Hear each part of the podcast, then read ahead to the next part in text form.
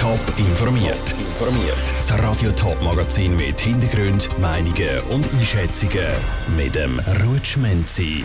Wie Ethiker Aussagen von der Zürcher Regierungsrätin Nathalie Rickli zu den Ungeimpften beurteilen und wie sich der TCS seit der Gründung vor genau 125 Jahren verändert hat, das sind die zwei Themen im Top informiert. Impfen ja oder nein? Diese Frage spaltet momentan die Gesellschaft und erhitzt die Gemüter in allen Bevölkerungsschichten.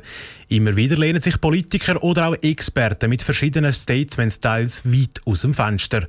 Heute Morgen hat jetzt auch die Zürcher Gesundheitsdirektorin Nathalie Rickli eine Aussage gemacht, die bei vielen vielleicht die falsche Hals könnte kommen. Jan Isler hat darum bei Ethikern über den Sinn und Unsinn von so Aussagen nachgefragt. Impfgegner müssten eigentlich auf eine Intensivbehandlung im Spital verzichten, wenn sie konsequent wären. Das hat die Zürcher Gesundheitsdirektorin im Interview mit dem Tagesanzeiger gesagt.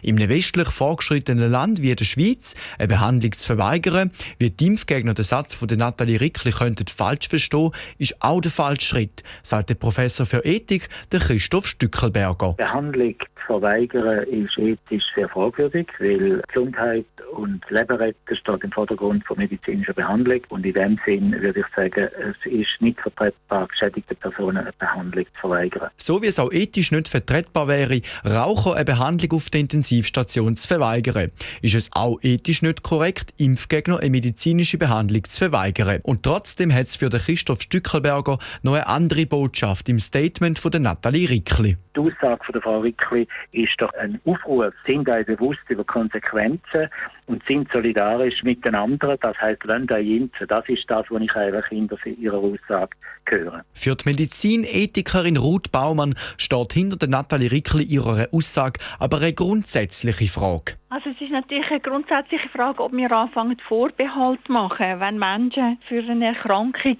verantwortlich gemacht werden können. Das wäre ein grundsätzlicher Paradigmenwechsel und Verabschiedung eigentlich von dem, wie wir bis jetzt äh, umgehen mit Menschen, die selbstverschuldet erkranken.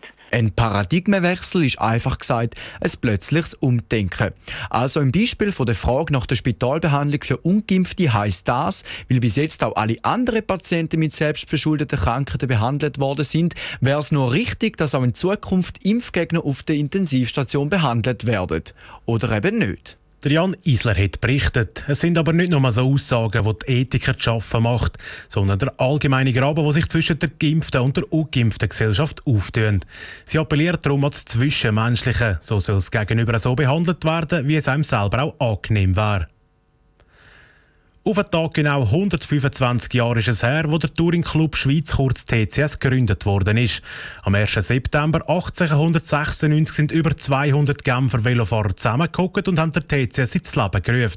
Sie hat mit dem Velo den Velotourismus fördern. Heute fällt der TCS den meisten Leuten aber mit seinen gelben Autos auf, die bei einer Panne helfen können. Ich habe vor der Sendung mit dem Daniel Graf vom TCS geredet und von ihm wissen, warum das so ist. Ja, also ich meine, wenn man eine Autopanne hat, und das haben halt sehr viele mindestens ein in ihrem Leben, dann kommt der TCS. Ich meine, mit unseren 200 gelben Fahrzeugen sind wir natürlich auch sehr, sehr gut sichtbar im tagtäglichen Verkehr. Das sind sicher zwei Gründe, warum man den TCS als Helfer für die Autofahrer wahrnimmt. Dann haben wir natürlich auch in unseren Trainingszentren ein riesiges Angebot an Fahrsicherheitstrainings. Unter anderem führen wir auch zwei Phasen Ausbildung für die Neulenker durch. Das ist natürlich klar, wir haben ein grosses Angebot für die Autofahrerinnen und Autofahrer, aber heute kann man bei uns zum Beispiel auch Elektro-Cargo-Bike mieten, eine Veloversicherung abschließen und äh, unser Pannendienst kümmert sich auch um liegengebliebene Velos zum Beispiel. Wenn man also zwei, drei Sachen müsste rausnehmen was hat sich in den letzten 125 Jahren sonst noch so verändert, vielleicht grundlegend beim TCS? Ja, also ich muss mal so sagen, verändert hat sich vor allem die Mobilität. Und die Mobilität ist natürlich im stetigen Wandel. Und wir versuchen in diesem Wandel für unsere Mitglieder, das sind 1,5 Millionen heute in der Schweiz, entsprechende Angebote zu machen, damit man sicher und komfortabel unterwegs ist. Und damit wir das erreichen können, setzen wir uns natürlich auch politisch ein. Oder? Und das ist eigentlich der Wandel. Und der TCS hat es einfach immer verstanden, in diesem Wandel effektiv mit vorne dabei zu sein, mit seiner Expertise, mit seinen Experten, auch mit seinen Tests, seinem politischen Engagement. Und das machen wir bis heute und das ist vermutlich auch äh, ein Erfolgsgeheimnis vom TCS. Jetzt zum Schluss vielleicht noch, wie sieht der TCS in den nächsten 125 Jahren aus? Der TCS wird als Mobilitätsclub natürlich immer wichtiger. Elektromobilität bringt eine starke Digitalisierung mit sich. Das heißt, dass auch die Fahrzeuge zum Beispiel untereinander immer mehr verknüpft sind, äh, dass es dereinst auch autonome Fahrzeuge gibt oder auch zum Beispiel Drohnentaxis kann man sich vorstellen. Und da werden wir natürlich mit dabei sein. Der Daniel Graf vom TCS im Interview von vor der Sendung. Feiert der TCS seinen Geburtstag aber nicht allein, sondern mit allen Schweizerinnen und Schweizer. So gibt es unter anderem eine grosse Erlebnistournee durch die ganze Schweiz. Top informiert, auch als Podcast. Mehr Informationen gibt es auf toponline.ch.